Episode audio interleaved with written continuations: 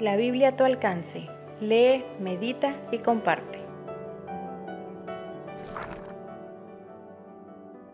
Muy bien, nuevamente bienvenidos. Que Dios les bendiga a todos. Hoy vamos a hablar acerca de la libertad y la esclavitud. Saben que el apóstol Pablo en el libro de Gálatas, el capítulo 4 y 5, él desarrolla la idea de que podemos llegar a ser esclavos, aún viviendo eh, en libertad, físicamente hablando, ¿no? Entonces vamos a meditar en Gálatas capítulo 4, versículo 8 y 9. Hemos titulado a esta, esta pequeña reflexión Esclavitud en tiempos modernos. Dice Gálatas 4, 8 y 9. Antes, cuando ustedes todavía no conocían a Dios, vivían como esclavos de los dioses falsos. Pero ahora conocen a Dios. Mejor dicho, Dios los conoce a ustedes. Por eso, no puedo entender por qué se dejan dominar de nuevo por esos espíritus que controlan el universo, si ellos no tienen poder ni valen nada. Noten entonces, hermanos, que el apóstol Pablo está hablando aquí, está hablando a los, los Gálatas y les está hablando acerca de que cuando ellos no conocían a Dios eran esclavos del mundo. Pero ahora que conocen a Dios, Él no entiende cómo ellos se siguen entregando a esclavitud. Y ahora vamos a hablar de qué, de qué tipo de esclavitud estamos hablando. Porque Pablo dice, no puede entender cómo es que se dejan dominar por los espíritus que gobiernan y controlan este, este mundo. Bueno, y quiero ilustrarles lo que la Biblia dice con esta historia que ustedes conocen bien. Ven allí ustedes en pantalla a eh, el endemoniado Gadareno. Estamos hablando de Marcos capítulo 5, ustedes pueden leerlo con calma. En Marcos, en el capítulo 5, se narra la historia de este hombre. Se dice que Jesús venía con sus discípulos y tan pronto pisó la arena de, de la orilla y de la costa de esta provincia que se llamaba Gadara, que se encontraba al sureste de Galilea. Tan pronto Jesús puso los pies en la tierra, salió a su encuentro de los sepulcros un hombre que tenía un espíritu inmundo, dice la Biblia. Este hombre, de acuerdo a lo que la Biblia nos dice allí en Marcos capítulo 5, daba voces, vivía en los sepulcros, eh, había perdido su juicio, eh, sería a sí mismo, tomaba piedras y sería a sí mismo. Y la Biblia es clara porque después de que nosotros leemos este relato, vamos a encontrar que este hombre estaba siendo dominado por fuerzas por fuerzas satánicas, por espíritus de demonio. Así que él había perdido por completo su libertad y en cierto sentido era dominado por las fuerzas de Satanás. Noten que sería físicamente y que mentalmente ya estaba enfermo. La gente no quería eh, no quería nada con él, al contrario, lo habían intentado amarrar con cadenas, dice la Biblia, pero muchas veces las cadenas las había despedazado. Así que el hombre producía terror, pero hoy quiero que consideremos no el aspecto exterior, sino el interior de este hombre. Eh, ya no gozaba de ninguna libertad, de ninguna libertad. Es cierto, físicamente era libre, nadie lo podía atar y, vivía, vivía como un hombre libre, pero espiritualmente y mentalmente este hombre no gozaba ya de ninguna libertad, su conciencia estaba sujeta a fuerzas de, de demonios. Ahora, Hermanos, este hombre, como ustedes podrán ver, eh, viene a Jesús, viene a Jesús y en Marcos 5 se narra un encuentro eh, inmediato. Tan pronto Jesús pisa la arena, tan pronto Jesús baja a la región de Gadara, este hombre sale a su encuentro. Y la Biblia es clara diciendo que este hombre sale al instante, sale enseguida. Es decir, Inmediatamente que Jesús baja de la barca, los espíritus de demonios quieren contender contra Jesús. Quieren contender contra Jesús y naturalmente eh, quieren que Jesús les, eh, pues que Jesús tenga misericordia de él, porque reconocen que él es hijo del Dios Altísimo y que es el único que puede vencerlos. Así que le dicen, ten misericordia de nosotros. ¿Qué tienes contra nosotros? Le dicen a Jesús. Ahora, hermanos, estamos considerando el asunto de la libertad. Este hombre ya no gozaba de ninguna libertad. Los demonios lo tenían sujeto, lo tenían aprisionado. Entonces, eh, cabe resaltar, hermanos, cabe resaltar que cuando nosotros estamos hablando acerca de, cuando nosotros hablamos acerca de un hombre que es dominado por los espíritus eh, de demonios, por espíritu inmundo, como dice la Biblia, eh, debemos recordar algo muy importante en este punto y conviene aclararlo.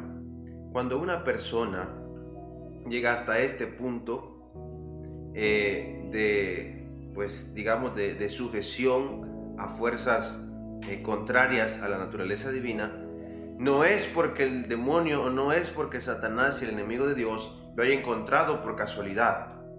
No es porque dejaron la ventana abierta y por la noche entró el demonio y lo poseyó.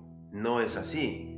Realmente eh, los seres humanos ejercemos nuestro libre albedrío.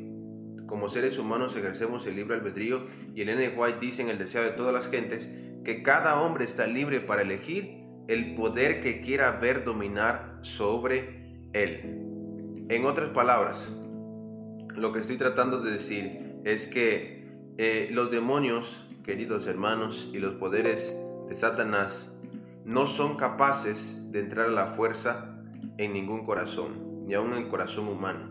No pueden entrar a la fuerza al corazón del ser humano. Eh, de manera que este hombre, pues, le había abierto la puerta a Satanás en algún momento en su vida lo hizo. Y de tal manera que eh, ejerció su libertad en contra de él mismo, en contra de él mismo y ahora se encontraba dominado por una legión de demonios que eran, eh, que eran muchísimos. Tan solo el hato de cerdos que estaba allí donde después los demonios fueron y entraron en ellos eran dos mil cerdos. Entonces, eh, quiero, quiero que esto quede claro, porque no hay, Satanás no domina a una persona por casualidad es sencillamente eh, cuando alguien le abre la puerta, entonces toma oportunidad y entra a él. Lo mismo podemos encontrar en Lucas capítulo 11. Ustedes saben que Jesús contó una, pues una, podemos decir, una alegoría de un hombre que eh, al que se le expulsa un demonio, pero que da la impresión de que este hombre, en lugar de llenarse del Espíritu de Dios, vuelve al camino, a los caminos de antes y entonces los demonios, el demonio regresa a él y entonces hallando la casa pues en buenas condiciones, por lo menos para poseer a este hombre, llama a otros, a otros demonios, siete peores espíritus, dice la Biblia, y entraron a él y habitaron allí. Y entonces el estado en el que se encuentra el hombre llega a ser peor que el primero. Entonces, eh, la Biblia nos da la idea, amigos y hermanos, de que eh, los poderes, como dice el apóstol Pablo, eh, los espíritus que dominan este mundo, no andan por allí vagando y andan viendo a ver quién tiene la ventana abierta o quién, quién no tiene nada que hacer para dominarlo, poseerlo, no. Sencillamente, eh, cuando el ser humano ejerce su libertad y su libre albedrío, nosotros decidimos qué hacer y, y nuestras acciones declaran y dan a entender cuál es el poder que que nosotros queremos que dominen sobre nosotros. Entonces, avancemos. Eh, resulta ser, hermanos, que la peor clase, la peor clase de esclavitud, pues no es la esclavitud física. Lo que estamos hablando aquí es de otra clase de esclavitud. Estamos hablando de una clase de esclavitud espiritual. Y debemos entender esto también a la luz de lo que el apóstol Pablo nos enseña. Ahora, el mundo nos ha enseñado que la libertad es vivir haciendo lo que uno quiere.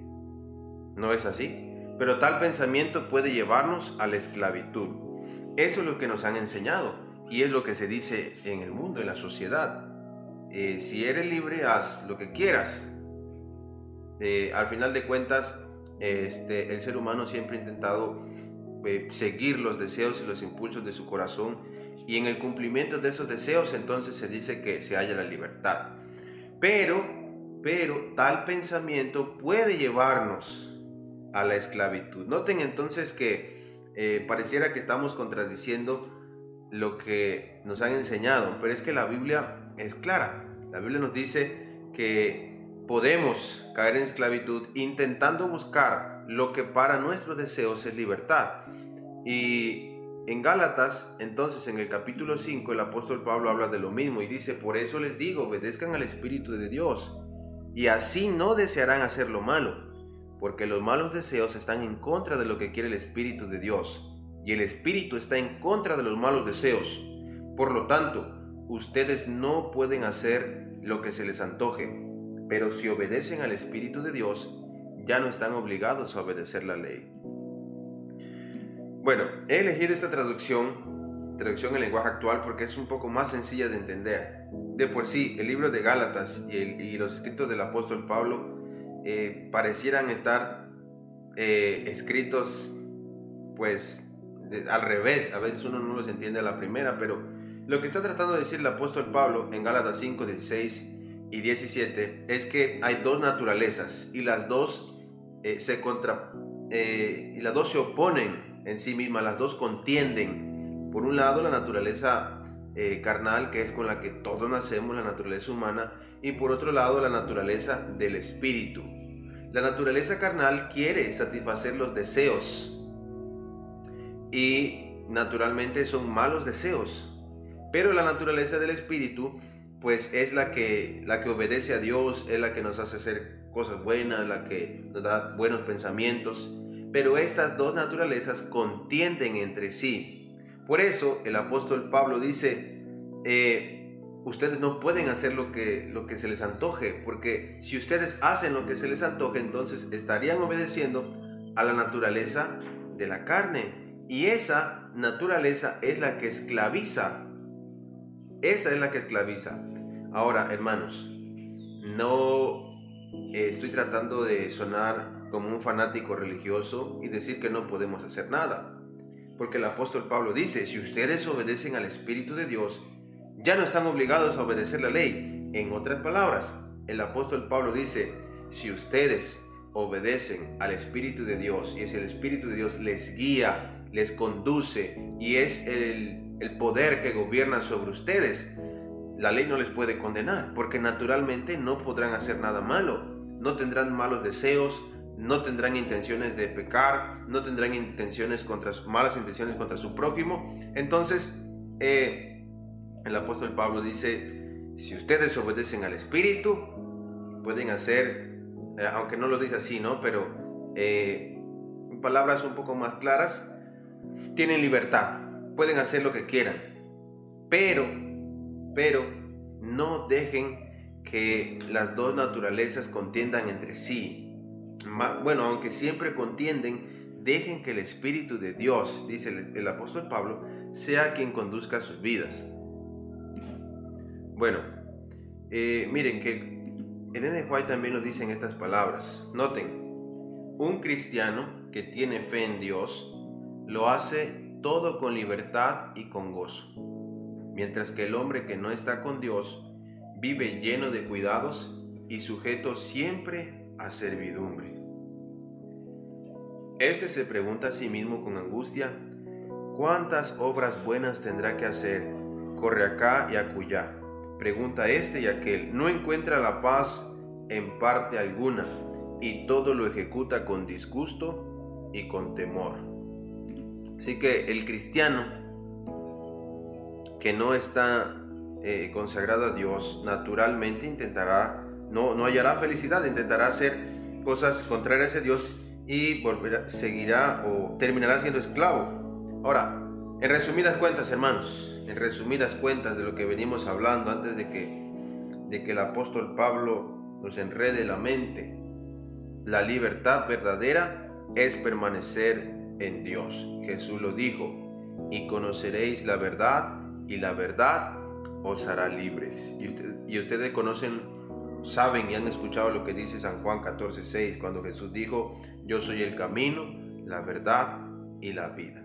Así que, en resumidas cuentas, se nos ha enseñado que libertad es hacer lo que queramos, pero la Biblia nos dice que la libertad se encuentra en conocer a Dios, en depender de Dios, en permanecer en Dios y dejar que Dios nos conduzca, que nos guíe, que, que pueda llevarnos y que pueda de alguna forma eh, darle sentido y rumbo a nuestra vida.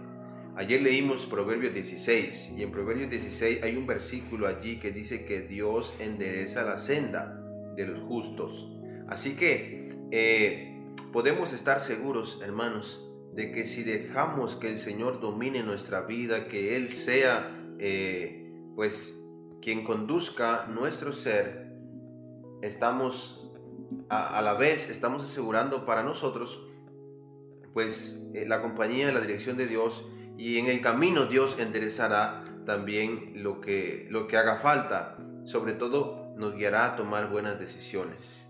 Así que hermanos, es posible que hablar de esclavitud venga a nuestra mente, hablar naturalmente de personas que viven físicamente sin libertad, pero de acuerdo a la Biblia, la peor clase de esclavitud es la esclavitud espiritual.